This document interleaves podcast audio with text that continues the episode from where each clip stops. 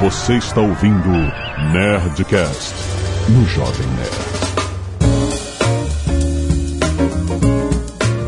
Landa, landa, landa, nerds! Aqui é Alexandre Ottoni do Jovem Nerd e eu não consigo corrigir uma senhora de 93 anos que fala advogado.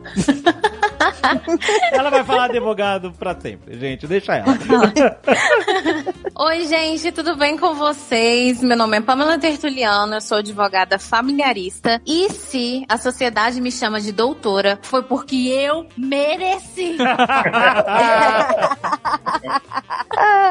Oi, gente, eu sou a Flávia Luz, advogada tributarista, atuo no Rio de Janeiro. E aí, galera, beleza? Eu sou o Rafael de Pinho, o Rafa Laut, e eu sou o seu melhor amigo, a gente só não se conheceu ainda. Oh, esse aí sabe se vender, hein? Aqui é a Zagal, Datavênia, Ipsiletri, Sigmundus, Perdigão S. Ih, ah, não, caraca. Vai gastar esse latim hoje. Muito bem, nerds! Estamos aqui para cumprir uma promessa. Finalmente o Nerdcast profissão advogado. Advogado.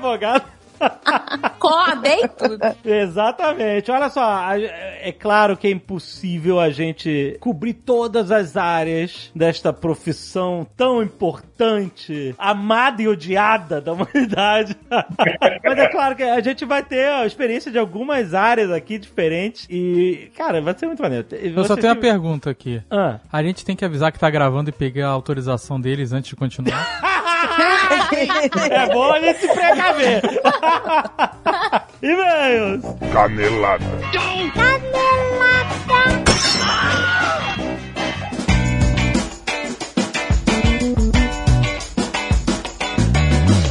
Muito bem, Zagal, vamos para mais uma semana de e-mails e caneladas ao Nerdcast. Não vamos. Ah, é, não, não e-mails, é verdade. Ei, gente, é, gente, é muito tempo falando a mesma coisa. Pô, a gente tá falando isso há três meses já. Contra 14 anos.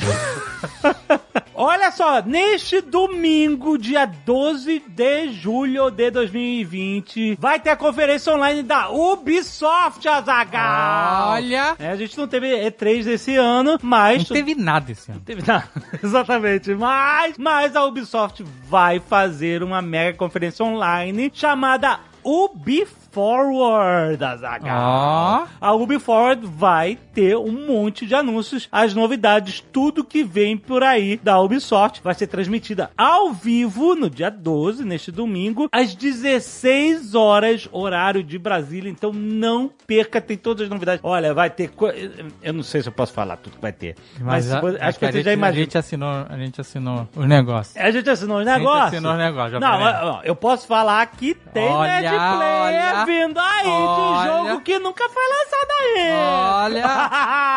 A gente assinou os negócios, a gente não pode falar o que a gente sabe, Exato, Nerd. A gente não mas- pode falar o que a gente viu. Mas vocês vão ver tudo isso e muito mais neste domingo, às 16 horas, horário de Brasília, domingo 12 de julho, na Ubi Forward. Vale a pena, Vale a pena, vai lá não ver. perca. Vai lá, não, perca. Não perda. Tem link aí no post, mas você pode ir diretamente em ubisoft.com barra pt-br barra forward. Forward é assim, F-O-R-W-A-R-D.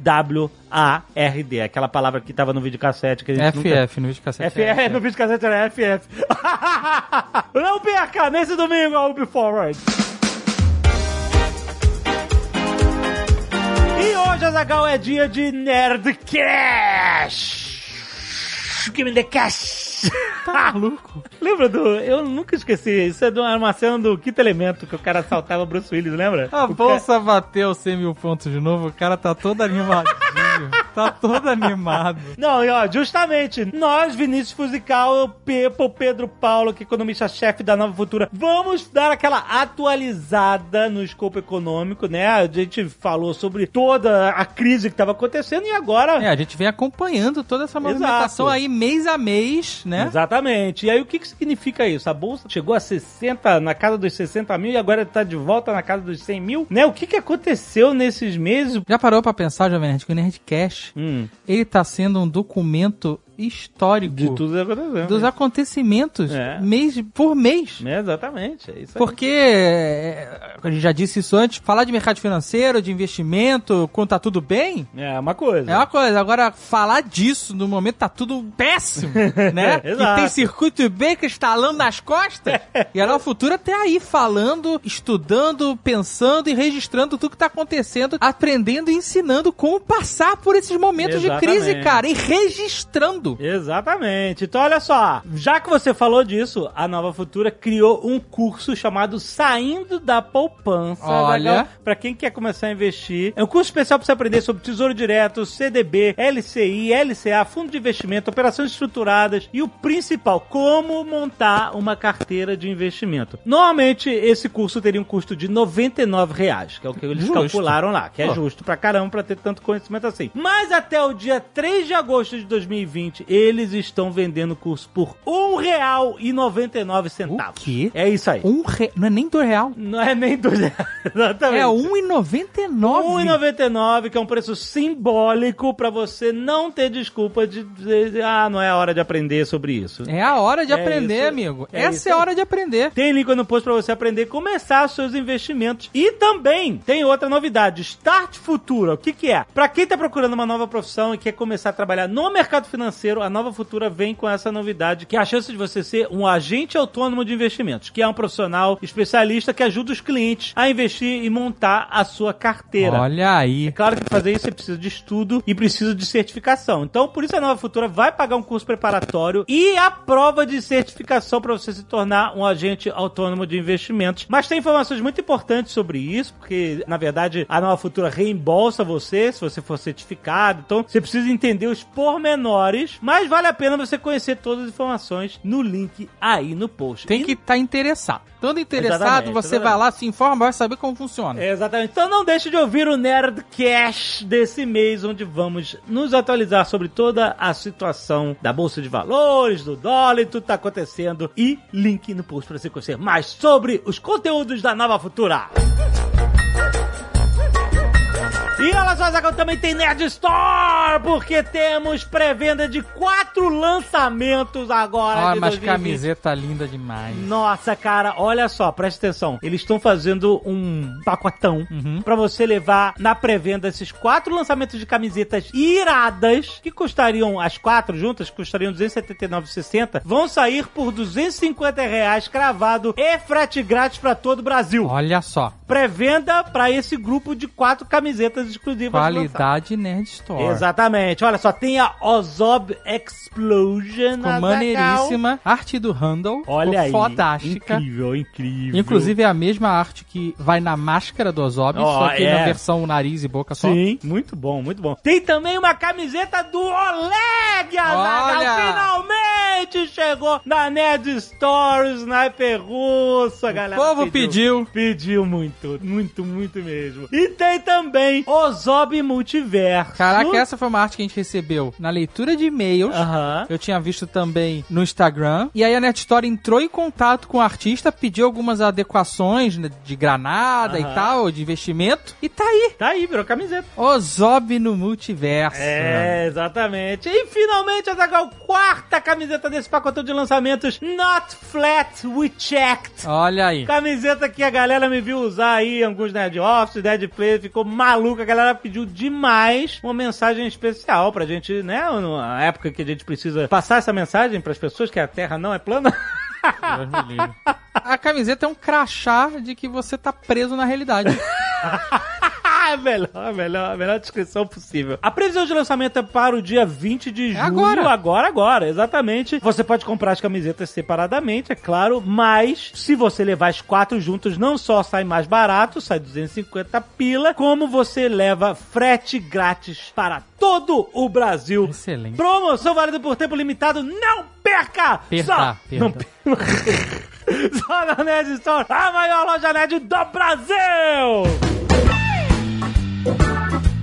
Isso, Azagal. Às nove da noite desta sexta-feira, você sabe, tem live de leitura de e-mails no. YouTube do Jovem Nerd. Isso. Estaremos lá, então não perca. Leremos os e-mails do último Nerdcast, certo? Certo. Estaremos juntos lá. E agora ouça com atenção, porque você pode precisar um dia. Os advogados. Advogados, seus melhores amigos.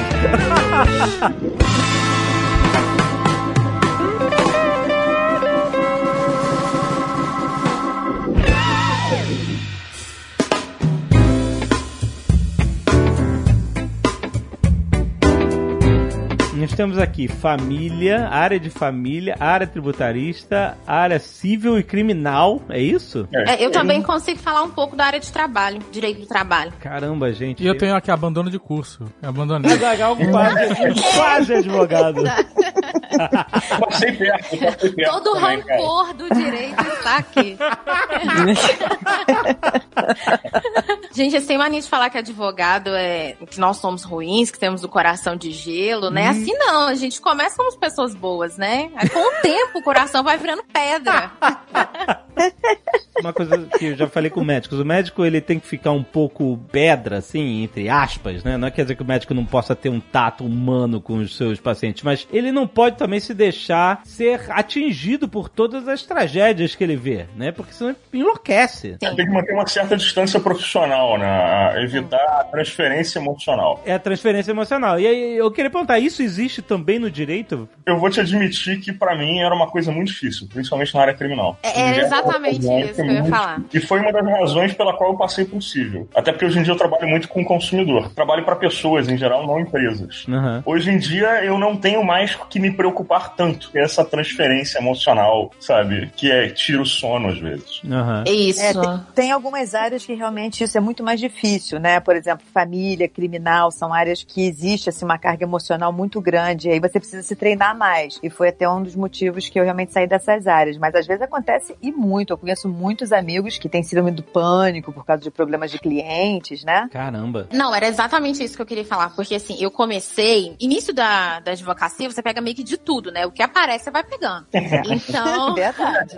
Apareceu, eu trabalhava em um escritório e aí nomearam o dono do escritório pra fazer um júri. O que, que é o júri? É os que a gente vê na televisão, né? How to Get Away with Murder, que é quando a pessoa ela comete um homicídio ou uma tentativa de homicídio e aí você vai é um crime contra a vida. E aí você tem que defender. Ele foi nomeado e aí ele me colocou também no processo pra fazer a sustentação oral do júri e tal. Gente, eu não dormia. Eu fiquei um mês ensaiando como se fosse apresentação de TCC, apresentava pro pai, É, pra mãe. é. E ficava pensando, porque era a liberdade da pessoa, em tese, né? Tava na minha mão. E foi o único Legal. caso criminal, assim, que eu peguei, que foi homicídio, júri. Conseguimos êxito, mas pra mim foi um peso que saiu das minhas costas, porque Verdade. realmente, se ele fosse condenado, eu- não sei o que seria. E a sociedade julga muito também. Mas era inocente mesmo? Pra mim, era. Ou não interessa isso pra advogado? Ah, pra você era.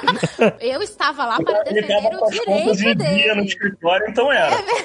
Verdade. É. Porque a gente sempre fala na, na criminal, né, o advogado criminalista, que a gente está lá para defender o direito do cliente. Mesmo que ele seja culpado, isso pra gente, a gente só quer que ele tenha o devido processo legal, que seja tudo bonitinho, mas ele tem que ter um advogado. Tanto que sem advogado o processo não vai pra frente. Mas no, no júri você tem isso. Aí eu, a- na hora a gente usou a tese da legítima defesa e realmente era legítima defesa, o júri entendeu assim. Mas se entendesse de forma diferente, você fica o tempo todo lá defendendo e olhando pra família do, do réu. E tem público, tem sociedade, tá todo mundo ali te julgando e você nervoso. Nossa, é, é É. muito difícil. A criminal também eu, eu não mexo mais. Alexandre, minha proposta é a seguinte: tenta imaginar o seguinte: você vai dormir hoje à noite e amanhã você vai fazer uma audiência de júri, por exemplo, ou então ou que seja com uma outra coisa qualquer, em que você acredita realmente que o sujeito é inocente. Mas se você perder, esse cara vai tomar 20 anos na cabeça. Isso, Você vai ter que lidar com isso nos dias subsequentes a esse cara, por exemplo, ter sido condenado e você ter perdido. Na parte, volto a falar, a parte do direito penal e a parte de família é mais difícil. Mas engraçado, o patrimônio, a área civil, até tributária e tudo, depois de um certo tempo, você começa a realmente se abstrair. Por mais que você esteja tratando de uma causa, às vezes, de milhões, que vai mudar muito o patrimônio da pessoa, eu não sei, mas para mim, a carga emocional é extremamente menor. Já entra nisso que, Sim. o, Alexandre perguntou. Mais um É, patrimônio. no começo de você ter aquela, vamos colocar entre aspas, aquela aquela frieza, né? De você começar a lidar só com números. Só que, na verdade, não são números, é o patrimônio, né, da pessoa. Mas você lidar Sim. com a vida, a liberdade, tem essa carga emocional muito maior. Isso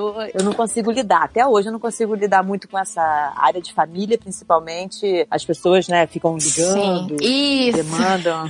Aí liga de noite, aí liga não sei o quê. Aí, olha, Exatamente. veio, olha, não, foi embora. Olha, quero separar. Não, não quero mais. Vou casar. Você tá fazendo divórcio. A pessoa vem e fala, não, eu vou, não, quero fazer dissolução de união estável. Aí no dia seguinte, não, é que ele teve aqui e aí a gente vai casar. Entendeu? E aí eu descobri que eu tô grávida de gêmeos.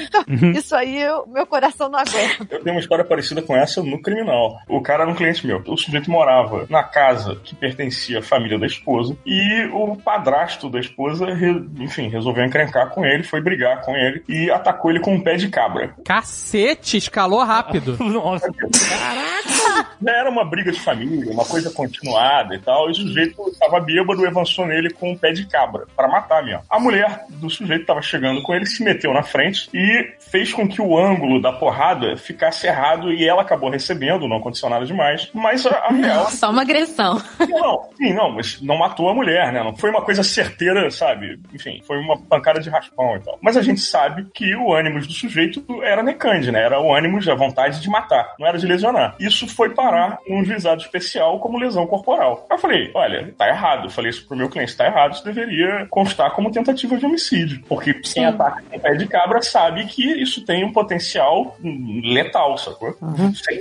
quer que eu troque isso, eu posso passar isso para uma tentativa de homicídio. Aí ele, quero, quero sim, não sei o que. Eu fiz a coisa, fiz a peça, convenci lá e beleza. Meses depois, na verdade anos depois, ficou enrolado um tempão até eles trocarem o negócio, me liga o sujeito falando, olha, intimaram um fulano aqui, hein? Porra, tá como tentativa de homicídio. Eu falei, é, mas não era isso que você queria? "Não, Mas a gente, a gente fez as pazes. puta.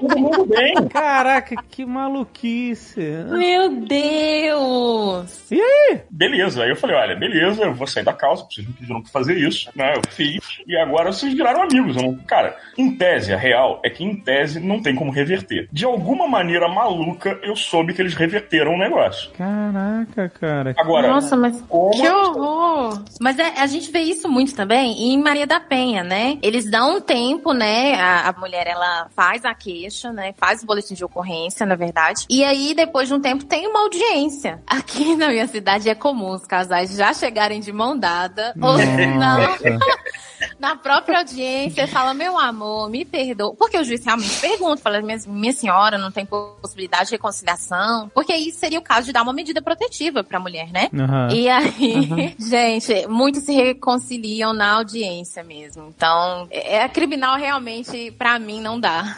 Caraca. É, não, acontece muito. São essas coisas que, essas emoções assim muito fortes, eu realmente não conseguia administrar nessas áreas não, porque cada caso às vezes acontecia mesmo e, e também no começo da profissão a gente acha que a gente vai mudar o mundo, né? Então verdade. a gente vem com aquela, não, isso aqui eu preciso fazer justiça, eu preciso fazer justiça e aí aquela coisa que a gente sabe, né, depois de alguns anos que não funciona muito bem, como a gente estuda, então, até a gente entender na prática, né, que aquele sonho de faculdade é aquela coisa de expectativa, aqueles memes, né, expectativa e realidade, então você sofre muito. Pois é, eu larguei o direito porque perto do final da faculdade eu, eu me deparei com esse expectativa e realidade e eu Só falei, que- puta, Pô, você é um cara inteligente, a gente fez... É verdade. A gente trabalhou durante alguns anos. A gente, a gente foi pra juizado especial, a gente foi pra tribunal do júri, a gente foi pra Foi. tudo, pra depois Não, a gente- Pra depois chegar a essa conclusão.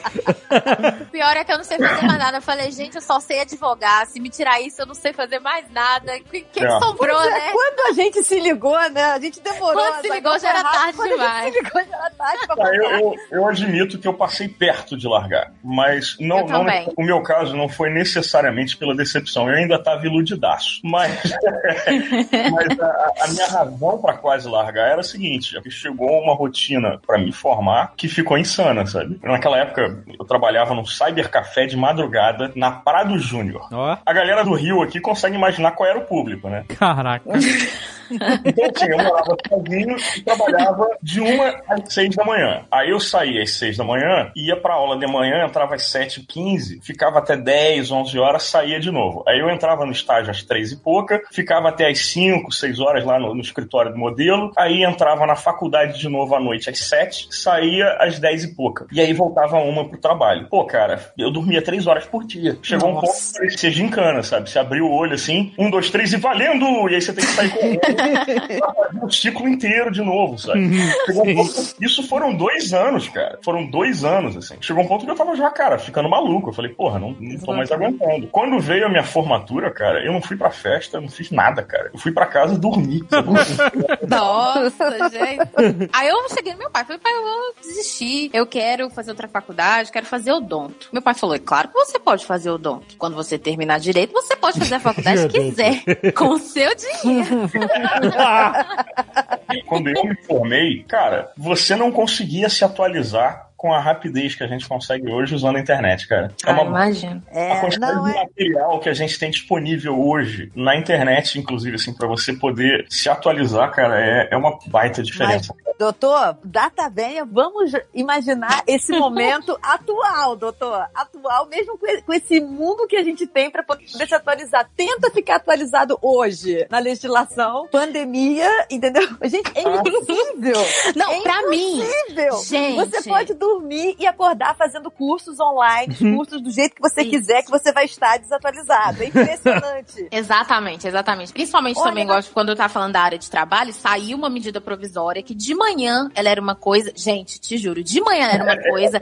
Eu sentei pra estudar à tarde, eles mudaram. Nossa. Aí eu falei, não, é caso Foi mesmo. atípico. Eu falei, não, é caso E atípico, não depois, vai acontecer aí de uma novo. semana depois mudou de Isso, novo, né? Foi isso. Eu também falei. Foi. Eu tava fazendo pareceres da Ai, de medida verdade. provisória de manhã, aí antes de eu entregar à tarde já tinha mudado. Aí eu Uma semana depois. Uma semana depois mudou de novo. Antigamente a gente não tinha, né, essa quantidade de recursos pra gente se atualizar, mas, poxa, você comprava um código, você conseguia ficar o código a semana, é, o ano todo, né? Hoje em dia você não fica uma semana com código. verdade. Aliás, galera, aqueles livros bonitos que você vê no canto do escritório, assim, que você não visita, serve pra nada. tudo desatualizado, não serve pra nada. Tá nada, é só pra enfeitar. Outro dia eu peguei, sabe pra quê? Porque meu computador tava muito baixo. Aí eu peguei dois daqueles e botei lá no meu computador no escritório pra poder ficar mais alto. Agora na quarentena que está tendo muita reunião de todo mundo querendo exibir o seu home office, aquela biblioteca gigante lá atrás não serve pra nada, viu, gente? É? Não, nada, tudo fake. Eu já vi, o pessoal tá vendendo aquilo. É um, Um painel. é um painel, é um painel. Papel de parede. Papel de parede. Tá vendendo horrores. Pô, eu ia comprar, ia comprar colocar lá no escritório. É. Nossa, eu também vou comprar. Porque realmente, hoje em dia, comprar uma doutrina, ela fica bem datada, sabe? Porque às vezes mudam Eu- eu muito toda constantemente. Eu não vejo mais necessidade disso. É isso que eu queria perguntar, porque, assim, é como a base do direito é assim: Oi, somos uma sociedade. A gente pode chegar à conclusão de seguir algumas regras? Ah, beleza, vamos. Então vamos escrever essas regras. Aí uma pessoa fala assim: Ah, mas eu acho que essa regra não tá bem clara. Eu acho que eu posso contestar ela e interpretar ela de um jeito. Aí outra pessoa: Não, na verdade você tem que entender que essa regra é bem clara, que eu estou interpretando desse jeito. Assim, mas, mas há, há controvérsia, eu estou interpretando. Então vamos chamar uma terceira pessoa que está acima de nós aqui, ó, e ela vai dizer: Ó, Fulano, é A ou é B? E tipo assim, isso é o direito, basicamente. Exatamente. Essa discussão é eterna. O que, que é a regra que está escrita? Não, porque a regra é maleável, essa é a questão. Porque a realidade se apresenta de várias formas diferentes, né? E aí você tem que encaixar a realidade na regra. Cara, você fazer um inicial e você tocar um processo não é exatamente um bicho de sete cabeças. Uma coisa que às vezes a galera que sai da faculdade sai muito verde e não sabe fazer é, é o seguinte básico: é mostre e conte. Você tem as suas provas e você tem uma história pra narrar. Você narra a história e mostra as provas, sabe? Isso funciona pra qualquer área, cara. Se você aprendeu a fazer isso, isso é a base do pilar, todo o resto vai se tornando desmistificado com o tempo, sabe? É, mas aí, nesse mostre e conte, se você não tiver certas malandragens específicas Ah, não, área, você pode mostrar o que não É deve, verdade. contar o que não Sim, deve, sim. entendeu? Um advogado, o, o que eu vejo é que o advogado. galera- Ordem! Ordem! Pela ordem. Cadê o martelo aí? Cadê o martelo? Tava esperando por esse momento.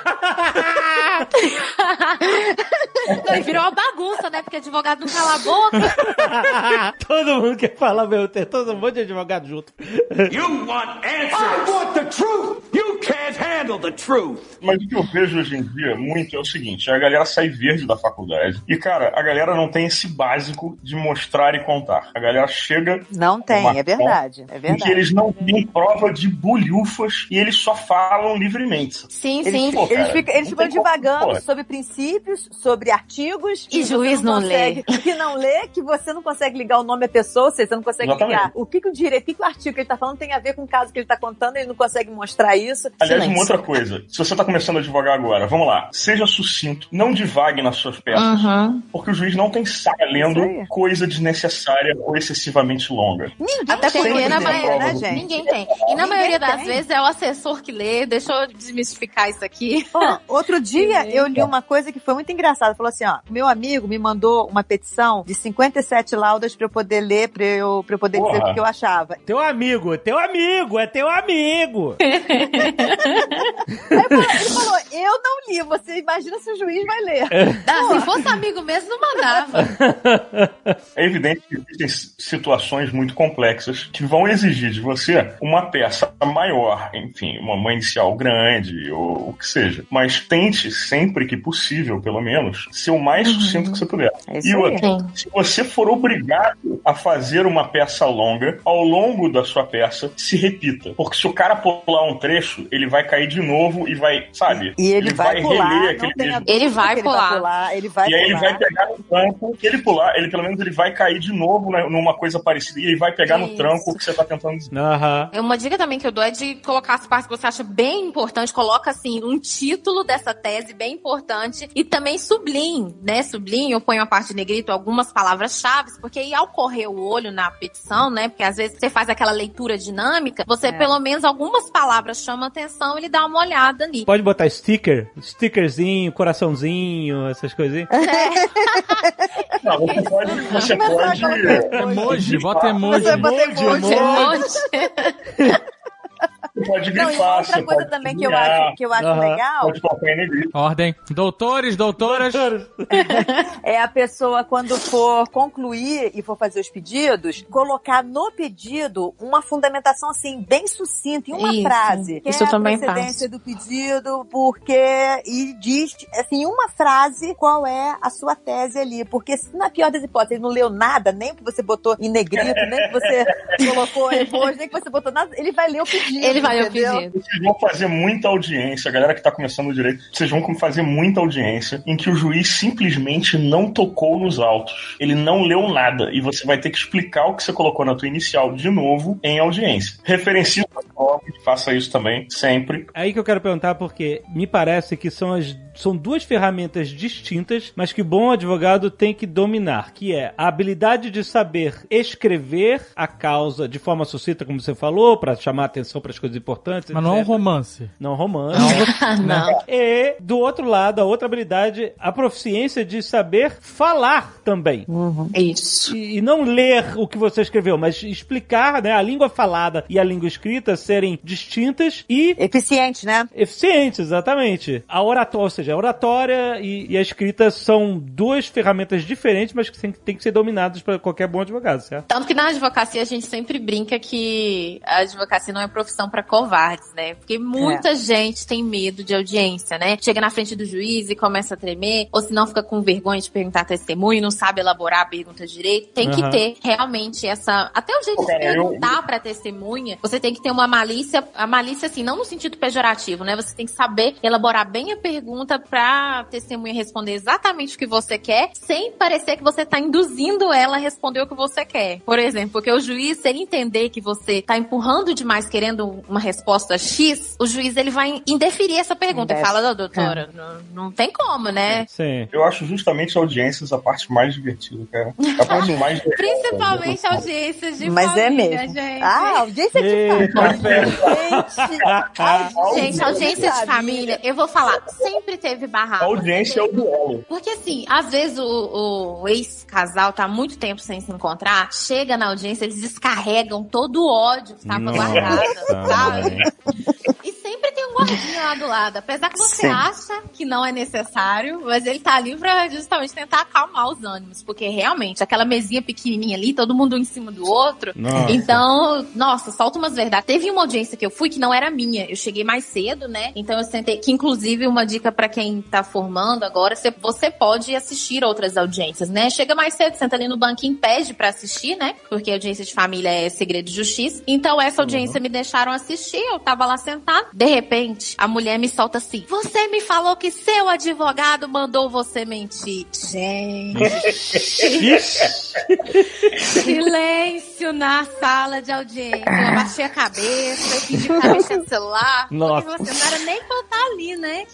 E sou advogado Ah, eu- eu- explicar. eu Não, a vi, parte mais engraçada do fórum, mais divertida, o dia que a pessoa estiver no fórum esperando uma audiência e tudo, não tiver nada pra fazer, senta na porta da sala de audiência de uma vara de família. Você vai ver de tudo. Meu Deus. Você vai De ver de tudo. tudo, de tudo. Sempre tem alguém De saindo tudo. chorando, toda audiência alguém sai Toda chorando. audiência. Aí quando não sai chorando, sai querendo se estapear. E advogado no meio ainda leva uns tabefes, eu já vi isso. Nossa, mãe. É. Um sempre esse advogado. Sabe o que aconteceu com uma amiga minha e depois até percebeu que é uma falha que tem no fórum, pelo menos ali aqui no fórum aqui do Rio de Janeiro. Não tem primeiros socorros. Ela teve um cliente que foi para uma audiência de família, e o cara infartou e morreu. Nossa! Uma vez no conselho recursal. Peraí, o que, que é um conselho É, recursal? pô, doutor, por Ah, favor. vamos lá. Simplifica, doutor. Falando juridiquês aqui. Falou pra ser sucinto, claro. Tá, vamos lá. Eu vou tentar explicar pra galera que tá aí do outro lado da maneira mais simples possível. Seria o seguinte: esse seria o segundo grau, entre aspas, dos juizados especiais. Ou seja, se você vai impetrar um recurso inominado, que seria o equivalente à apelação, ele vai subir pra. Se você não concorda com a decisão do juiz, traduzindo, Exatamente. né? É o recurso, é o recurso. Ah, tá, ok. Isso, é o se o recurso. outro lado não concordou e fez uma, um, um recurso, vai para esse segundo grau, entre aspas, lá, e você vai estar nessa turma recursal para sustentar lá as suas razões desse recurso ou contra esse recurso. Mas enfim, tava lá aguardando a minha vez para fazer a sustentação oral. Não lembro se era um recurso meu ou se eu estava fazendo contra razões, mas estava lá aguardando. Daqui a pouco começou uma bateção de porta na sala do lado, e aí entrou alguém correndo. Na... E, e é tipo um auditório, fica uma galera sentada, né, esperando a sua vez, e eles vão chamando e julgando, e você, enfim, espera a tua vez para sustentar. E aí começou essa bateção de porta, cara. Entrou alguém na sala e perguntou: tem algum médico aqui? Eu falei, porra, deve ter sido uma galera que saiu no tapa, né, cara? Aí eu falei, porra, fui olhar o que que era, faltava um tempão ainda pra minha sustentação, né? Porque tem uma ordem de chamada numa lista lá. E quando eu fui ver, tava na outra sala, né? uma Outra turma, o cara caído no chão, um senhor de, sei lá, 70, 80 anos, cara pequenininho e tal, de terno marrom, a galera inteira que tava lá pra sustentar em pé a volta do cara, e o cara tava morrendo, cara. O cara tinha tido uma parada cardíaca. Nossa. Pô, meu pai era médico. Eu sei fazer massagem cardíaca. Aham. Aí eu olhei pra aquilo, cara, e sério, ninguém se mexia. Tinha uma menina lá tentando pegar o- a pulsação do cara, mas ninguém se aproximava, o cara tava ficando roxo. Yeah. E ele ia morrer, né? Enfim, não tinha ninguém ali. Aí meu pai era médico, eu, eu sei fazer massagem cardíaca, e aí aquela split second decision, né? Você vai ou não vai? Aí eu fui. Cara, eu tenho certeza absoluta que eu quebrei o externo desse cara quando eu joguei meu peso em cima. Nossa, meu Eu, Deus. eu já quebrei a clavícula. E fez o mesmo barulho de pano rasgando quando eu soltei o peso, assim, sabe? Hum, que agonia. encaixado. E aí, aí você começa a musiquinha na cabeça, né? Porque tem um ritmo pra você fazer, né? A musiquinha na cabeça, enquanto isso você tá pensando, puta que pariu, se esse cara morrer na minha mão, Na, na mão do advogado. mundo olhando. Que não tinha nada a ver com o problema. É. Aí a garota, voltou, voltou. Aí eu, eu pô, por estupidez, eu deveria, ter continuado. Parei. Aí ela, não, beleza, voltou. Daqui, daqui parou de novo. Puta merda. Cara, na sua cabeça o tempo vai se dilatando, assim, parece horas e tal. E daqui a pouco veio a galera, os paramédicos lá do fórum, os enfermeiros, eu não sei quem são, é, mas é uma galera com desfibrilador e com injeção de adrenalina, estilo Pulp Fiction mesmo, sabe? Caraca. E aí eu me joguei pra trás, assim, pô, cara, me afastei, né? Enfim, os caras vieram, tomaram conta da situação. Beleza. Nossa. O que aconteceu? Duas horas de interrupção, né? Porque uma situação, né? Parou tudo, né? Eu tô lá fora, sentado, esperando, né? Recomeçar pra poder fazer a minha sustentação. Aí daqui a pouco vem um cara assim, porra, cara, maneiro que você fez, hein? O cara tava chegando na luz e tu puxou ele pelo pé de volta. Caraca!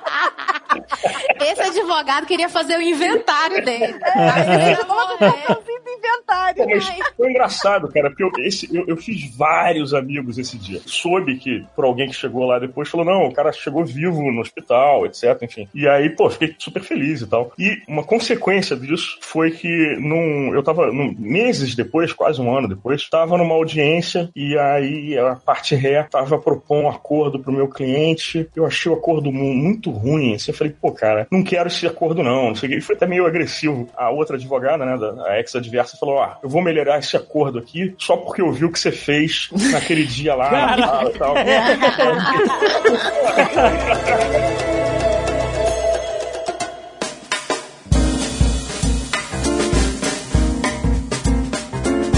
Pamela, você... Doutora Pamela. Doutora Pamela. Ó, pagando meus honorários, pode me chamar até de meu iaiá, meu ioiô.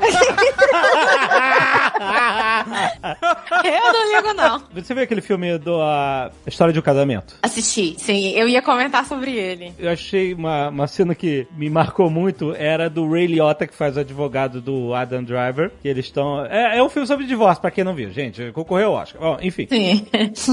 Já não é spoiler mais, não. Não é possível. Ele fala assim, olha, vamos falar isso, pedir aquilo e tal, não sei o que. Aí o Adam Driver, ele fala assim, não, peraí, calma aí, a gente tá... é, eu não quero ser assim, agressivo. A gente tá se divorciando, mas de, de uma forma amigável e tal, eu não quero forçar a barra. Aí ele fala assim, cara, olha só, a gente não sabe o que que eles vão falar. A gente tem que partir do pressuposto de que eles vão começar na loucura. Se a gente começar normal e eles na loucura, a gente vai chegar na meia loucura. E meia loucura é loucura. Exatamente. Então, a ideia, a estratégia dele era começar no oposto completo pra eles chegarem lá no meio, que é não loucura, entendeu? Que seja razoável. Isso, e que tem que fechar alguma coisa. Que seja razoável. É, ele fala, se a gente partir do razoável, ele fala assim, se a gente partir do razoável, ele, a gente vai terminar no meia loucura, exatamente. E, Ah. Então, aí eu queria te perguntar o quanto isso é real na vara de família, quando as pessoas estão se divorciando, né? Porque... Sim, sim. É porque assim, o, o que acontece comigo sempre, primeiro vem, o que me procuram mais são mulheres, né? As pessoas entram em contato comigo, mas são mulheres. Elas me procuram primeiro. Aí eu sempre pergunto, é consensual? Ou seja, os dois estão de acordo com o divórcio, querem entrar amigavelmente? Queremos. Aí uma semana depois, não, então, agora já vai ser só eu, vai ser ele pra lá e eu pra cá. Ixi. Aí já começa as brigas, né? Quando a gente começa a pôr no papel a divisão de bens, Hum, porque divorciar é caro, né, gente? Você tem que conseguir pagar os bens, né? Tem que pagar um tanto de tributo, a Flávia aí pode dizer. Mas aí chega lá, aí então quando está cada um com o seu, que é litigioso, aí a gente coloca tudo no papel, as provas, os direitos que essa pessoa tem. E realmente a gente tem que se blindar pra outra pessoa não ter pra onde correr, não ter como achar uma brecha na nossa argumentação. uhum. Então, assim, não é tão agressivo como no filme, né? Pelo menos não eu. Mas eu, eu vejo, sim, alguns casos, sim. Principalmente porque no divórcio as pessoas estão muito machucadas, estão muito decepcionadas, com muita raiva, né? Então a gente tem que ter essa sensibilidade de proteger, inclusive, o patrimônio das pessoas, né? Dar o que é de direito pra elas. E tentar ao máximo blindar essa pessoa, porque eles chegam emocionalmente abalados. Então, às vezes, é o próprio cliente que quer que você seja agressivo dessa forma, né? Aham. Mas ele você- quer, mas não quer, né? Às vezes eles É. querem, mas não querem, né? Eles querem e É. pisa muito. Ai, você falou assim com o pai da minha filha. É você não sei o quê, às vezes acontece isso. Em um ano que eu trabalhei na área de direito de família, eu fiz pra mim a seguinte tese. É, você consegue uma boa negociação se uma das partes já tá com outro relacionamento. É. Porque quem tá com um novo relacionamento vai pagar, vai facilitar muito a negociação, que ele quer ver o ex pelas costas, entendeu? Meu filho, eu quero me livrar. Aí, aí o que eles falam é o seguinte: quanto vale a minha felicidade? Aí, se você tá advogando pra outra parte, cara, você pode botar o número que você quiser, que é o preço da felicidade dele ou dela? Aí a negociação fica uma beleza. Você vai da loucura, semi-loucura, pro que for. O cara não tá nem aí, ele quer se ver livre da mulher. Ele quer ser feliz, ele quer pegar, entendeu? Ele quer ser feliz. E aí você consegue uma boa negociação. A mulher, por outro lado, o cara mesmo dando tudo, ela não fica satisfeita, né? Não fica. pela mulher, não fica, porque ela quer o cara e o cara não quer mais ela. Mas aí você pelo menos consegue fechar, porque você explica pra ela, olha só, você tem direito à metade, você tá levando mais que a metade. Mas aí, aí começam as picuinhas, né? então tá bom. Mas eu não quero também que ele fique com as crianças, que leve pra casa daquela mulher, que eu não quero que não sei o que, que eu quero não sei o que, não sei o que. não sei o que. Nossa. Não, realmente, tem que ter paciência também pra advogar na área de família, porque eles te ligam a qualquer hora. Eu tinha uma cliente que me ligava a uma e pouca da manhã pra saber a quantas andava o processo. Tem certeza que era pra Essa saber hora ele tá andava? dormindo. Ela era uma senhora de idade. Ela parou de ligar a uma e meia da manhã quando eu passei a responder ela às três e pouca. Sacanagem. Ah, mano. Mas só voltando aqui, né, que a gente tava falando lá da área de família, realmente tem que ter essa paciência, essa sensibilidade, porque as pessoas acham realmente que o problema delas é o maior problema do mundo, que a pensão É. tem que ser resolvida no outro dia, que tem que sair a partilha de bens no outro dia, então elas falam, já, e aí, doutora, já teve andamento? Aí eu falo, não, ainda não, eu não fui intimada de nada. No dia seguinte, já teve andamento? Eu entendo, assim, eu- hoje em dia, atuando mais nisso, eu entendo muito a ansiedade dos clientes, porque realmente eles querem resolver. Acabou? Acabou. Então vamos colocar tudo no papel, o juiz tem que decidir logo pra passar. Meio que, pra eles, é como se quando decide isso, decide a pensão, decide o divórcio, eles conseguem seguir vida, em né? frente. É, É isso aí. mesmo. Vira Eu página. Sempre, Sem isso, eu sempre brinco que eu, eu tô escrevendo a minha história, ajudando meus clientes a reescrever a deles. Porque é isso, eles querem seguir em frente, querem, né, virar a página. E realmente, aí, principalmente quando o pai ainda não paga a pensão e fica ostentando em rede social, eu recebo vários prints. Aí, doutora, eu já falei. Caraca. Mas ele já pode tá até ostentar, ele só não pode ostentar outra mulher, porque aí o bicho pega. É difícil, é difícil, mas a gente aprende a lidar com isso. É tipo psicólogo. Então, é uma terceira habilidade. Então, oratória, redação, e aí você tem que ter um pouco de psicólogo, né? Tem que- Eu não sei vocês, mas eu fico muito tempo no telefone com o cliente, assim, é chamada quando eles me ligam pra saber do processo, mas de repente a gente tá há 20 minutos Ah, eu não conversando. fico, não. Não fico mais, assim, não. Eu, eu tento não ficar, mas é o que eu digo, a pessoa tá tão assim emocionalmente, claro que sempre tem que pre- É, porque a área de família, área de família tem que ficar mesmo, é. A área de família tem que ficar mesmo. Aliás, E aí você vai e coloca. Que essa ostentação que gera print derruba muita gente do cavalo. Eu já tive uma família que o sujeito disse que era carroceiro e vendia cachorro quente, ele era dono de um restaurante, cara. Hum, e ele tinha foto do cara em viagem internacional e o cacete em rede social. Obviamente foi parar no processo. Nossa, é. Advogado tá ali. Se, tem vezes também que eles bloqueiam os clientes, bloqueiam um ao outro, mas eu tô ali seguindo ali, ó. Tô tirando print pra. Isso é uma coisa interessante desse mundo novo, né? Tipo, todas as atividades de rede social, etc. Tudo isso pode entrar em processo, né? Pode, conversa de WhatsApp, principalmente. É, mas vamos lá. Você tem as provas proibidas. A gente vai entrar nisso? Porque tem coisas que você não pode, Pode usar. falar. Sim. Tem as chamadas provas proibidas. Você pode, por exemplo, usar uma conversa de WhatsApp quando você foi parte dela. Sim. Você não pode usar Certo. conversa de terceiro, por exemplo. Certo. Mesmo que a pessoa não saiba, né, que está sendo gravada, se você estiver fazendo parte da Você pode conversa... ser interlocutores da conversa. Isso, Pode é. inclusive gravar escondido. Isso é uma dúvida que eu tinha, porque a gente vê em filme, Ah, né? lá vai. É, é onde a gente estuda, Jovem Nerd. No cinema e na série. e o cara muitas vezes traz uma gravação, uma filmagem, e aí, no filme, né, né, o cara fala, ah, essa prova não pode estar nos autos, sei lá, sabe? Ah. Tipo, Isso. Mas se for comigo, eu estiver gravando, eu não preciso nem avisar que tô gravando. Ou precisa? Não precisa avisar. Ah, rapaz. Inclusive, uma daquelas vezes que eu fiz um advogado chorar em audiência foi com uma prova dessa. Foi com uma gravação. Era o cara defendendo a mãe e eu do outro lado, né? Nossa, coitado. Nossa, coitado. Porra, a, a mulher tinha agredido a minha cliente. Minha cliente tinha um cybercafé. Essa era uma cliente meio biruta. Entrou no cybercafé lá e resolveu ach- a- arranjar uma treta. E enquanto a minha cliente estava de costas, ela veio e encheu a mulher de soco segurando pelo cabelo. Caraca. Nossa. Chegou na audiência, o cara, porra, defendendo a mãe, todo bambambam, bam, bam, falando: Não, isso é absurdo. Minha mãe é uma senhora de idade, jamais faria isso. Aí eu falei: Tem certeza? Por quê? Aí eu peguei o, o laptop, botei na mesa e falei: Com licença, excelência, me permite exibir a prova? Aí dei play no vídeo. E tinha um vídeo de segurança da loja da mulher se aproximando da, da garota que tava de costas, subrepticamente, assim. Ela enrola a mão no cabelo da garota e começa a socar por dentro do rosto, sacou? Nossa. Que isso? Nesse momento, o cara viu que tava ferrado. Aliás, é assim, é toda uma satisfação pessoal ver quando você desbancou o outro advogado e o cara desaba. É, isso não tem freio. E aí, nesse momento, deu pra ver, deu pra ver que o cara ficou ofendido num nível muito pessoal. Ainda Assim. mais que era a mãe dele, né? É, exatamente. Ele, Ah, Pô. e digo mais, eu acho que ele realmente não acreditava que a mãe dele, aquela senhorinha, É, fosse é capaz de uma coisa assim. E aí os olhos do cara encheram de lágrima, assim, e aí eu...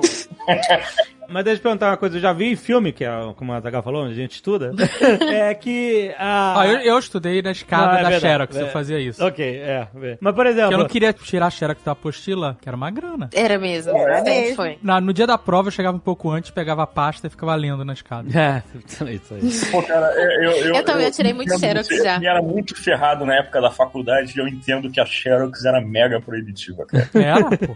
Fora os livros, que custavam uma fortuna. É, é. Isso. É porque você não pode, né? Por causa de direitos autorais mesmo, você não pode ficar tirando xerox do livro, né? Tem que comprar o livro, mas... Não, jamais! Jamais! Jamais! jamais! Olha aí, eu tô querendo te enquadrar aí.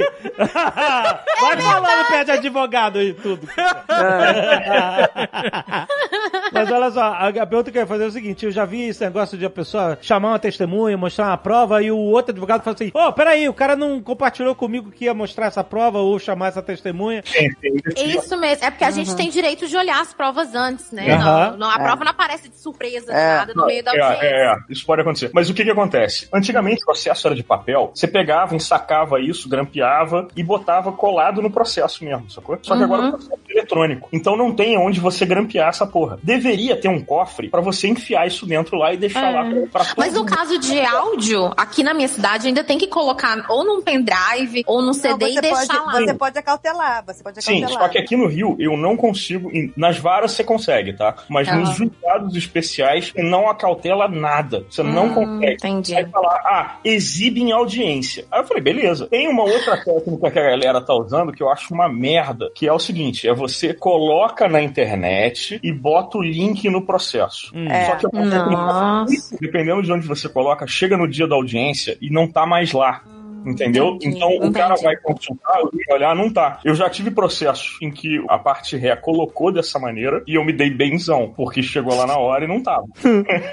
Entendi. Isso agora há pouco tempo no processo meu também. É, quer dizer, meu não, eu não coloquei. Foi a outra parte que entrou com a petição inicial e quando a gente foi buscar o link né, da, é, da gravação, não tinha nada. Aí eu Então, falei, É, que sem prova. Caso, acabou, já era. É, já era, porque aí também o juiz analisa de acordo com o que foi juntado até ali, né? Sim. Acabou. É um que risco que grande. Nesses verdade. casos em que você não consegue apensar uma gravação, um vídeo, o que seja, cara, o juiz não pode te negar exibir a prova em audiência, porra, quando ele de alguma maneira não disponibilizou outra possibilidade de se juntar aquilo nos autos. Porque é uma prova, ela tem que fazer parte dos autos, sacou? Sim, sim. Então, se ele disponibiliza um outro meio, tem que ser desse, cara. É, o que caberia aí era o, advogado, ao invés de chorar, ter pedido para poder analisar o vídeo depois. Chorou, perdeu. Chorou. Chorou, Chorou, perdeu. Abandonou a sanidade Quem chorar perde, muito É, criança. quem chorar perde. Chorar, perde. é. Eu, eu tô rindo, mas eu já chorei. Porque eu recorri e o juiz. é- Juizado especial também. O juizado especial é onde o advogado É uma chora. E a mãe não vê, né? É onde o advogado chora e a mãe não vê. A mãe não vê. Menos no, no advogado do Rafael, que o cara chorou e a mãe tava do lado. Exatamente. Esse a mãe viu. Essa mãe viu. You want answers. I want the truth. You can't handle the truth. Cara, juizado especial é juizado do caos. Assim, Por quê? não tem a mesma formalidade. Ah, não tem minha formalidade. é. Bom, primeiro Na assim, maioria das audiências de conciliação tem um conciliador, estagiário, assim. É. Ele tá tentando impedir que isso se arraste pro sistema judiciário, né? Ele tá tentando resolver antes disso virar um. É isso. de certa forma já Mas- tá no sistema, mas a questão é assim, é que em tese o especial é pautado pela informalidade. Ah, por isso que é caos. Cara, ele, por ser mais informal, a audiência tem um ar, às vezes, de caos que você não vai encontrar nas varas.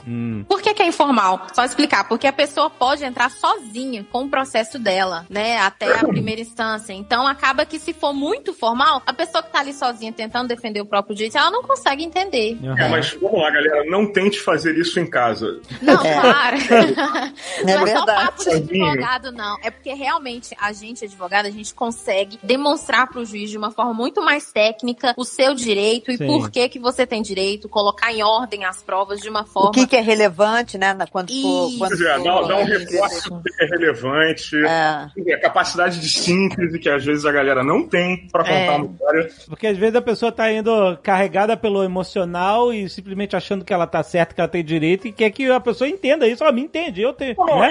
e ela tem. É, e é uma pessoa leiga, né? Leiga, é difícil exatamente. o próprio advogado já advogar em causa própria, justamente por causa do emocional. Por Uhum. exemplo, o É. próprio advogado fazer o próprio divórcio. Isso é muito raro acontecer. Às vezes a pessoa tem razão, ela só não consegue demonstrar isso. Sim, sim, sim. Não tá- Cara, as pessoas às vezes simplesmente não estão acostumadas a, sei lá, contar uma história com início, meio e fim. E pode parecer É. algo básico.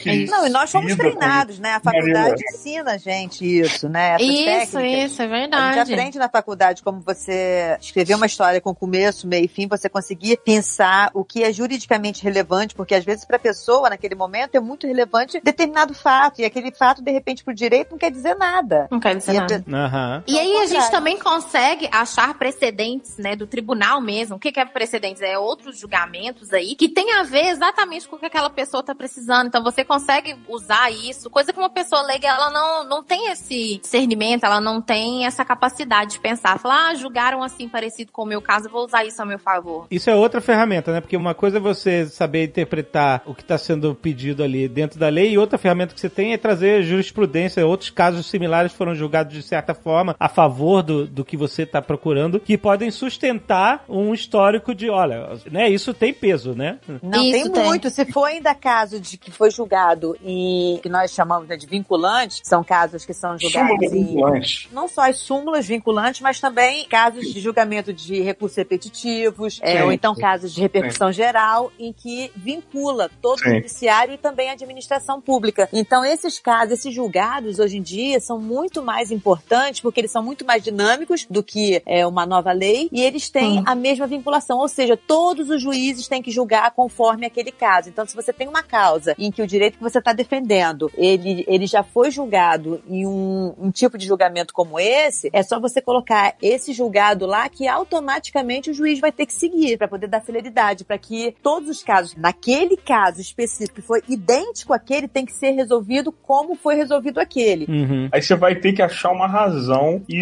expor ela pro juízo por que que a sua especificamente não cabe naquilo ali. Ou, se for do teu interesse, por que que ela já tá vinculada. E é isso. É bem complexo, né? E aí Não, a pessoa ainda quer advogar sozinha. Eu resumiria isso da seguinte maneira: ninguém pede você de tentar operar o seu menisco do joelho. Você pode fazer. É. É uma boa ideia. Mas sempre tem aquele tipo de cliente, pelo menos pra mim, que é jovem advogado, né? Que eles consideram jovem advogado até 5 anos de advocacia, tenho dois anos e meio. Sempre aparece aquele tipo de cliente que fala assim, mas é só uma duvidazinha, é muito simples. Eu já vi no Google, ou então dentro do Google, Eu já né? vi no Google. Fala assim, não, eu já vi no Google. Aí eu falo, meu senhor, a gente tem que marcar uma consulta pra eu te passar as orientações jurídicas, tudo bonitinho. Não, que isso, eu já vi no Google, só quero que você me confirme isso aqui. Não, não preciso de consulta, não. Gente, mas se as pessoas fazem isso com um médico, Exato, imagina com direito, porra. You want answers. I want the Os honorários. É dureza de receber? Imagino que pra doutora Flávia não, porque a área tributária é muito rentável. Não, o que Vou acontece? denunciar aqui que a doutora Flávia deve ser a mais rica entre nós. ordem, ordem, Meirinho! Quem me dera, quem me dera. Cheia de fico- funcionário. O que eu fico mais feliz é que a, a grande parte do dinheiro que eu ganho é do governo, né? Então, quer dizer, quem me paga é sucumbência verdade. de, de governo, ou seja, não tem essa questão de ficarem botando, né, a outra parte ficar colocando mais meu nome no, na boca do sapo, parou isso de alguns anos pra cá, né? Porque o fisco não vai ficar catando nome de advogado e tal. E por outro lado também, a parte do cliente, na maioria das vezes, é o que ele recebeu ou o que ele deixou de pagar. Então a gente trabalha sempre no, no lucro, né? Então É, é. eu achei muito importante, é assim, muito interessante essa área por isso. E sem contar que você sai dessas questões aí, né, de audiência, né? De audiência Sim. de, dos outros morrer na audiência na sua frente, entendeu? De ter que socorrer outros ali do lado, entendeu? Assim, só explicando a área da doutora Flávia, assim, já que ela falou tomando a liberdade aqui, a área tributária trabalha muito com recuperação de tributos, né? Mexendo com dinheiro que às vezes você pagou a mais e não sabia. Ou seja, vingança, é vingança. Exato, exato. Especialidade em vingança. foi a única forma que eu consegui colocar em prática aquele meu sonho de faculdade, entendeu? De fazer justiça. Eu vou tomar o dinheiro do fisco. Olha, vocês É não vão verdade. pagar mais do que vocês têm que pagar, não. Vamos embora, vamos dar um jeito. É, mas a- às vezes a pessoa pagou mais, aí, ou então recebeu uma, uma cobrança que era indevida e você pode defender o direito tributário dele. Isso aí. Entendi. E se, e se a empresa for grande, o valor é muito alto, sabe? é Você pode muito. recuper- recuperar até os últimos cinco anos. Desse Exatamente. Então você acaba realmente, assim, trabalhando. Por exemplo, no meu caso específico, quando eu vou fazer cobrança de honorários e tudo, pra mim, realmente, é mais fácil do que em outras áreas está sendo, né? É bem mais fácil do que, por exemplo, quando eu tô com um cliente lá, o mesmo cliente na empresa, que chega lá, ah, doutora Flávia, eu tô com um problema aqui tributário, vem falar comigo, não reclama nada de honorários, porque ele sabe que a gente vai ser sócio. Aham. Na minha área, eu até falei no início do programa que eu sou o melhor amigo que você tem, você só não me conhece ainda. Mas eu, eu vou fazer o seguinte: vou conseguir um cliente da seguinte maneira. Eu vou ouvir o seu problema interessadamente, coisa que 90% das pessoas não tá nem aí pro teu problema. Os outros 10% aí que sobram querem mais é que você se lasque. Então eu escuto o seu problema e transformo o seu problema numa indenização. sacou? Muito bom. Eu não cobro. Eu, quando chegar no final do processo, trabalho por êxito. Chego lá e tiro a minha porcentagem. Entendi. O Só meu- explicando, né? Esse honorário de êxito que a gente fala, que a gente inicialmente não recebe, né? E no final cobra uma porcentagem do êxito, Do que é êxito. assim, ah, ganhou o processo, então 30% desse valor. Eu tô dando exemplo, né? De, de Aham. porcentagem. Tá. 30% eu recebo. Uhum. E a sucumbência é minha, viu, gente? Os Isso. clientes querem parte da sucumbência.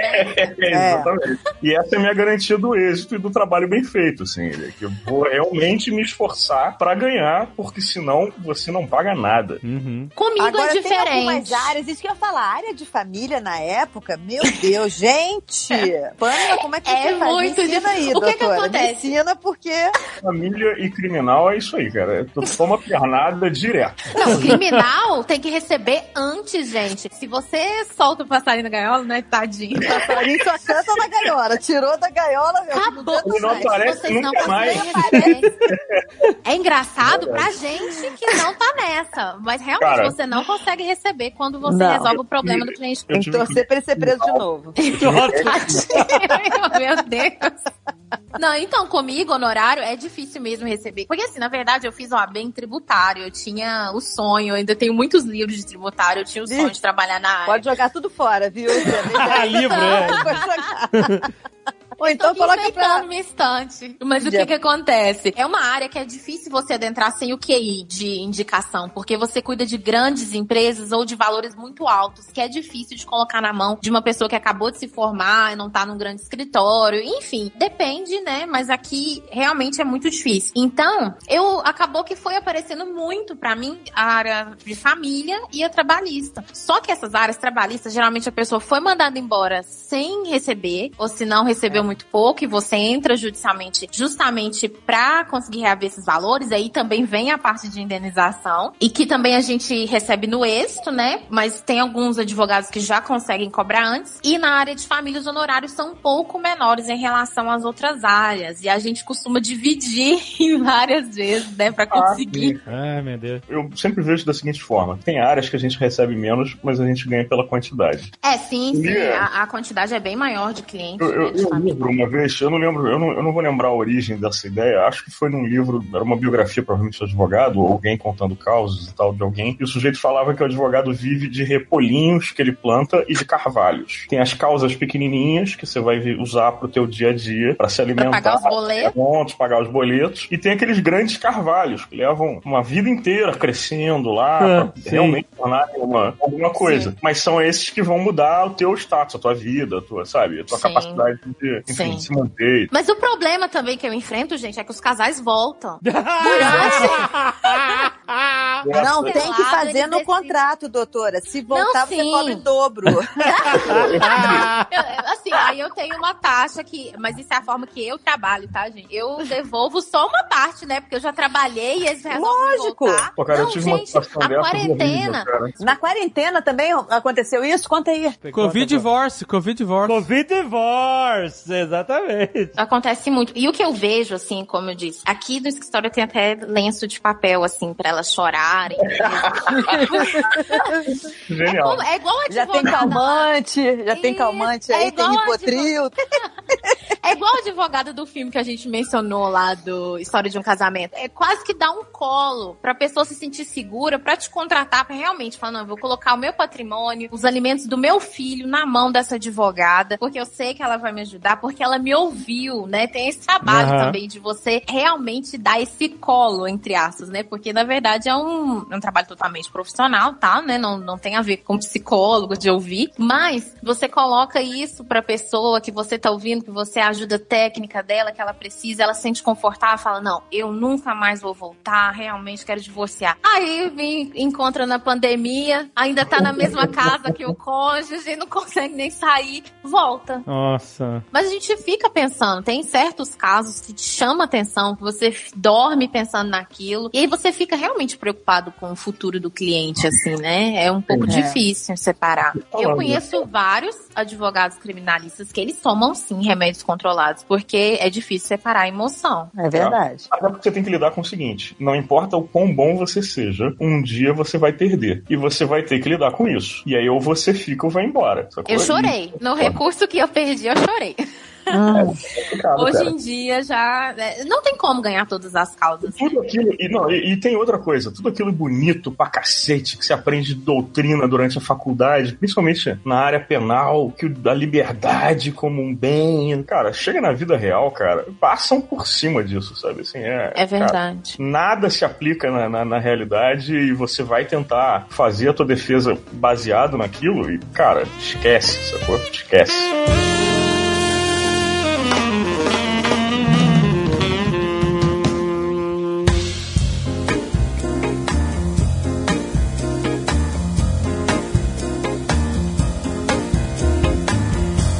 Contei um milhão de vezes que quando eu entrei Aí, pra fazer falar, direito foi porque eu queria falar You Can Handle the Truth. Né?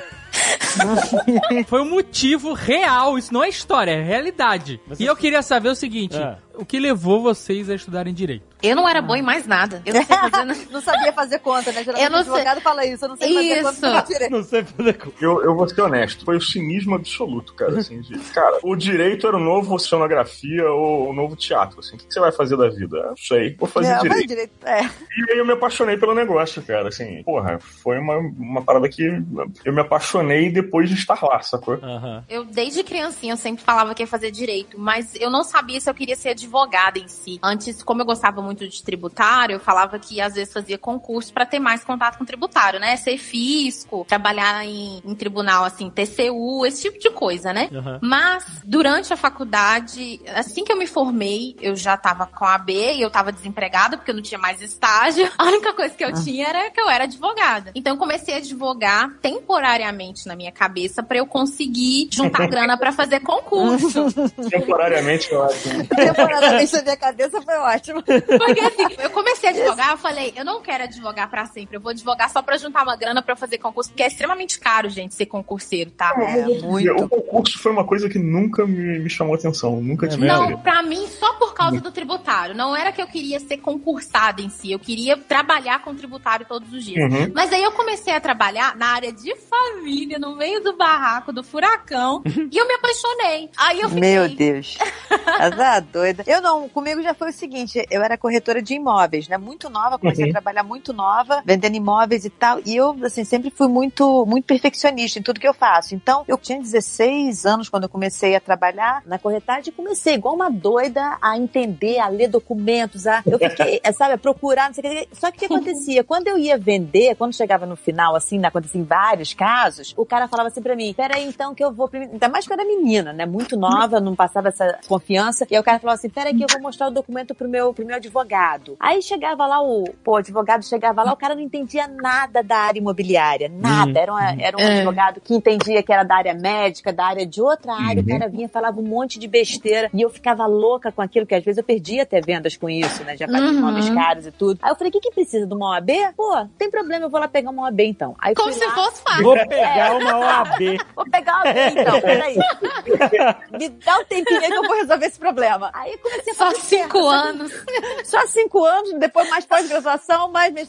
Isso. Aí, aí, conclusão, aí eu entrei, só que aí no meio do caminho eu mudei. Quer dizer, aí comecei a estudar pra caramba, porque eu me apaixonei, como todo mundo, né, pelo direito penal. E aí eu queria ser delegada, eu queria ser promotora de justiça, e aí eu comecei a estudar, estudar. Nunca tive dúvida, né? Nunca pensei em parar de estudar, de fazer direito. Sempre fui me apaixonando cada vez mais e tudo. Aí depois, o que aconteceu? Eu conheci meu marido. Meu marido tem uma empresa que é justamente trabalha com a parte empresarial e a parte de direito de trabalho e tributário. Ou seja, eu que estava lá no direito imobiliário, aí queria o direito penal, acabei no direito empresarial, entendeu? Mas, assim, nunca tive dúvida. Sempre, é, em todas as nuances, assim, eu sempre soube que eu quero o direito. Eu quero O trabalhar direito. com o direito. O que eu, eu tento sempre fazer durante todos esses anos, me acomodar numa posição em que eu consiga trabalhar bem, fazer o exatamente o que eu gosto, que é uma área muito ampla, né? Você sabe bem. Uhum. Até o próprio direito tributário, ele tem várias áreas. Por exemplo, você tem o direito penal tributário, é uma área que eu não faço, entendeu? Então, o próprio direito Sim. tributário, por exemplo, as pessoas trabalham com tributos de importação e exportação, eu também não faço. Então, Uhum. assim, no próprio direito tributário, você tem segmentação, você tem especialização dentro do direito tributário. Então, o que eu tento sempre fazer o quê? É me adaptar dentro do direito de uma forma que eu consiga fazer o que eu efetivamente gosto, eu Uhum. efetivamente sei fazer e ser bem remunerada por isso. Mas nunca pensei em sair, em trabalhar com outra coisa. Enfim, a- aí agora eu entrei pra poder pegar o AB ali rapidinho, entendeu? Vou ficar o resto da vida. Eu acho que muita gente início de carreira pensa em desistir, em fazer outra coisa, quando você não consegue uma estabilidade financeira, sabe? Porque É. às vezes você é apaixonado pela advocacia, é o que você quer, mas você não consegue sustentar. Eu É ainda era verdade. fácil, porque eu assim, eu não tinha uma família pra sustentar, mas eu vi muitos colegas que se formaram comigo não conseguir continuar na advocacia porque precisava de um emprego mais formal, trabalhar pra alguém, ser CLT que a gente brinca, É. né? É persistência, sabe? Os primeiros anos da advocacia é bem muito difícil. difícil. Bem É muito difícil. difícil. Hoje É em dia, verdade. com a era digital, é mais fácil, assim, de você ser notado, né? Quando você começa a fazer o marketing de conteúdo, que eu amo falar sobre isso, porque é o que está abrindo portas pra mim, que é, é a sua vitrine. Você começa Isso a postar sobre o que você sabe e a pessoa fala, ah, não, isso aconteceu comigo, A realmente. impressão que eu tenho, não sei se isso ainda é uma coisa corrente, tá? Mas pelo menos Uhum. era quando eu comecei. É que para você iniciar a sua carreira no direito, tinha toda uma questão que, assim, era muito mais fácil você começar a advogar se você tivesse uma família já no direito. Sim, sim. Sabe? Isso aí.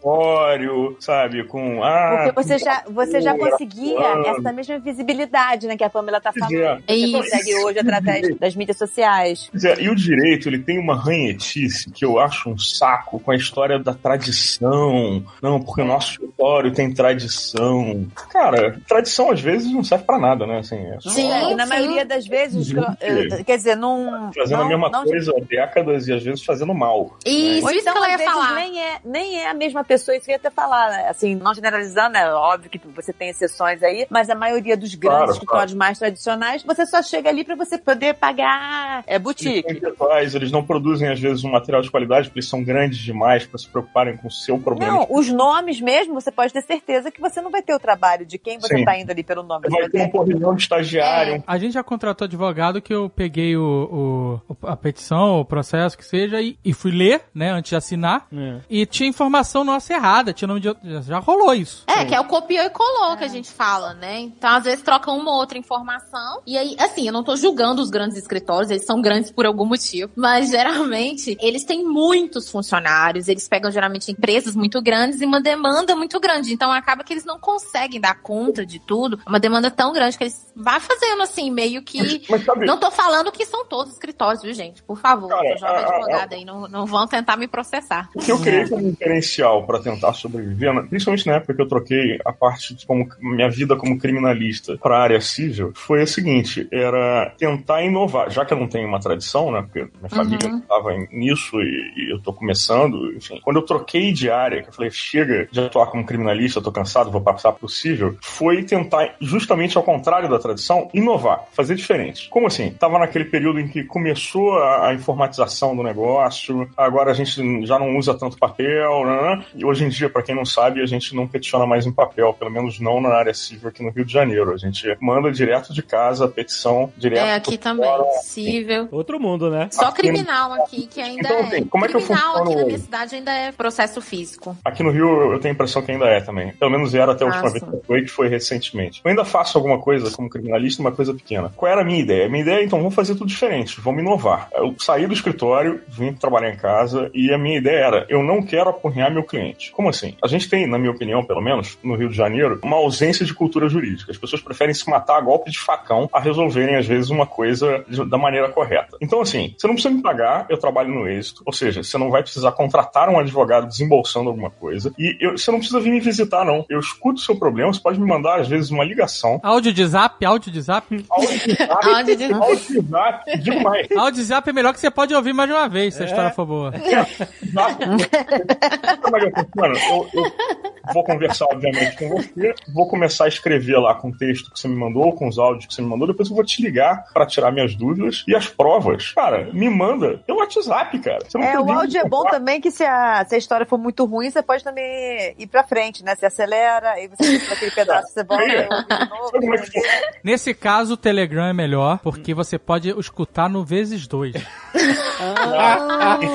Eu só o. eh, Gente, eu só Olha aí, ouço inovando. mensagem no vezes dois, gente. A melhor coisa. Não acredito. Boa. É, aí a coisa funcionava o seguinte: você não precisa me visitar, você não precisa sair de casa, você só precisa me ligar ou me mandar um áudio, me mandar as provas pro WhatsApp. Cara, você não precisa me pagar, eu vou fazer a tua causa, te ligar pra tirar minhas dúvidas lá. A gente vai fazer inicial, eu te mando a procuração, você imprime, assina, me manda uma foto da tua procuração. Cara, isso foi o pulo do gato pra mim, assim, sabe? De não te criar um problema em ter que contratar um advogado, sacou? É de fato meu amigo, é pegar teu problema e resolver ele e ainda te dar uma compensação por isso, sacou? É. Pô, cara, É verdade. Esse, esse é o advogado dos sonhos. Esse é o advogado dos sonhos. Não, ainda faz a parte contrária, ter trimelique, chorar e. Ressuscita. Ressuscita pessoas no fórum. Esse advogado, eu vou te falar, esse cara é o contrato. Esse é, é o Saul Goodman que a gente merece.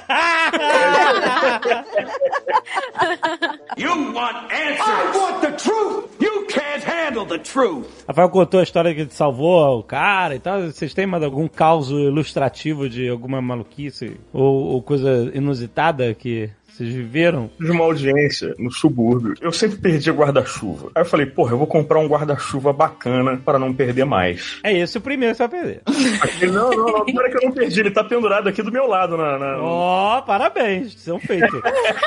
Eu sempre perdia guarda-chuva, cara. Eu, quando era criança, minha mãe queria me matar. Mas aí eu comprei um guarda-chuva. Eu não sei se alguém já viu isso na internet, deve ter visto, porque foi popular há um tempo atrás. Guarda-chuva em forma de katana. ah, já. Ah, já tive. Você carrega, você carrega Eu nunca a, vi. A, grande sacada é que você Também. carrega ele nas costas, então você não vai perder ele. Aí, beleza, dia de chuva, vou lá eu pegar o trem pra ir no subúrbio, longe pra cacete. O cara vai de katana, Vai faz o cara ter trimelique e chorar na frente da mãe. Olha aí, Não, não acredito. o cara é um rolinho, um rolinho do direito.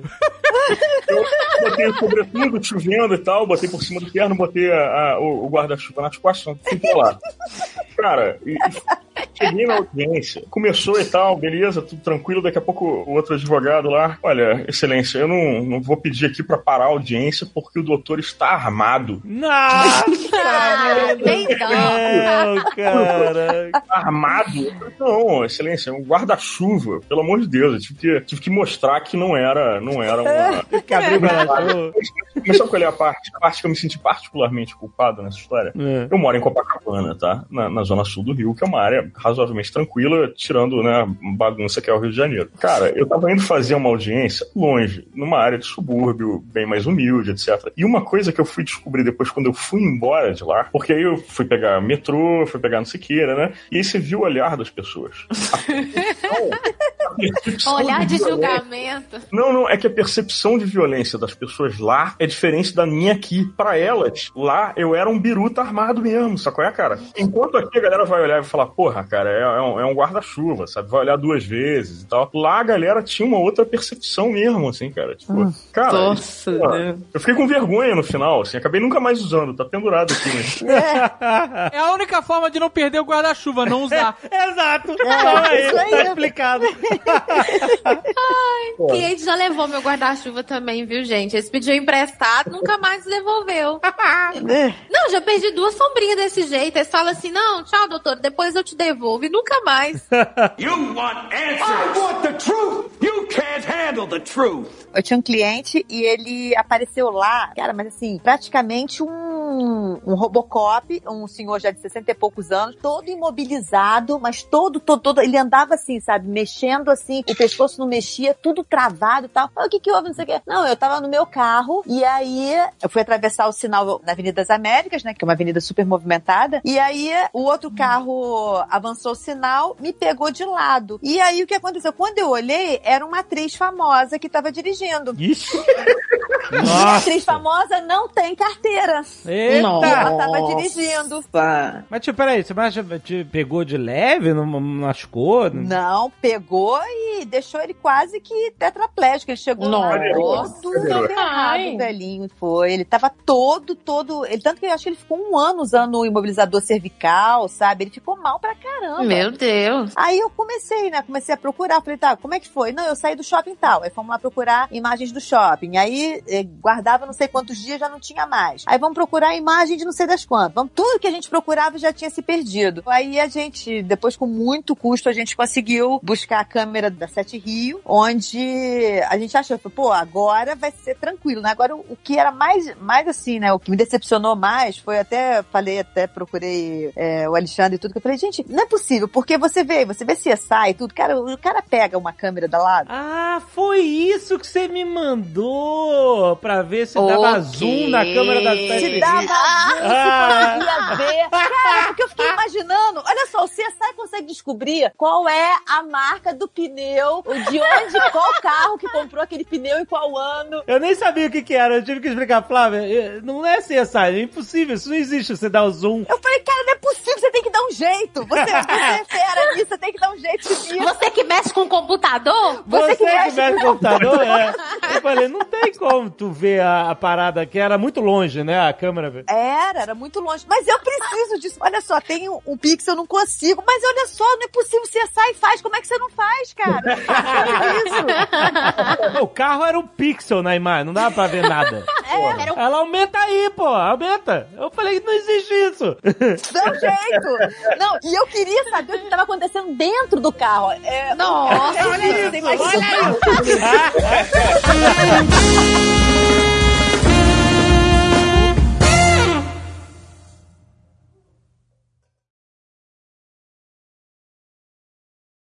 Mas além Não, dela, mas ela- saiu já uma ramificação que é o direito de moda, o direito da moda. Não sei se vocês já ouviram falar isso, mas é meio que ser advogado de blogueira, sabe? Proteger a imagem Não, é possível. dela. Não, não. Não, hein? Direito da moda? Eu já ouvi da moda. também. Eu tenho até uma amiga que ela trabalha com isso e eu até hoje não consegui entender o que ela faz.